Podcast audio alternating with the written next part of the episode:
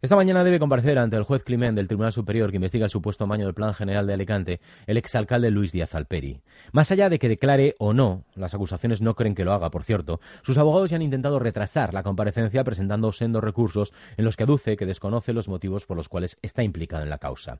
Se trata de una estrategia de defensa que choca con el sumario que se hizo público hace meses y en el que aparece como a cambio de favorecer a Enrique Ortiz, sus hijos supuestamente recibieron viviendas. Además, su hijo 30.000 euros para montar una empresa y él disfrutó de un viaje a Creta en jet privado y en compañía de la concejal Sonia Alegría para pasar 15 días de vacaciones, entre otras prebendas. Más allá de lo que decían los juzgados al respecto de la responsabilidad penal, lo cierto es que este tipo de actuaciones no son ya en los tiempos que corren en los que los ciudadanos son desahuciados, poco estéticas, son directamente indecentes políticamente.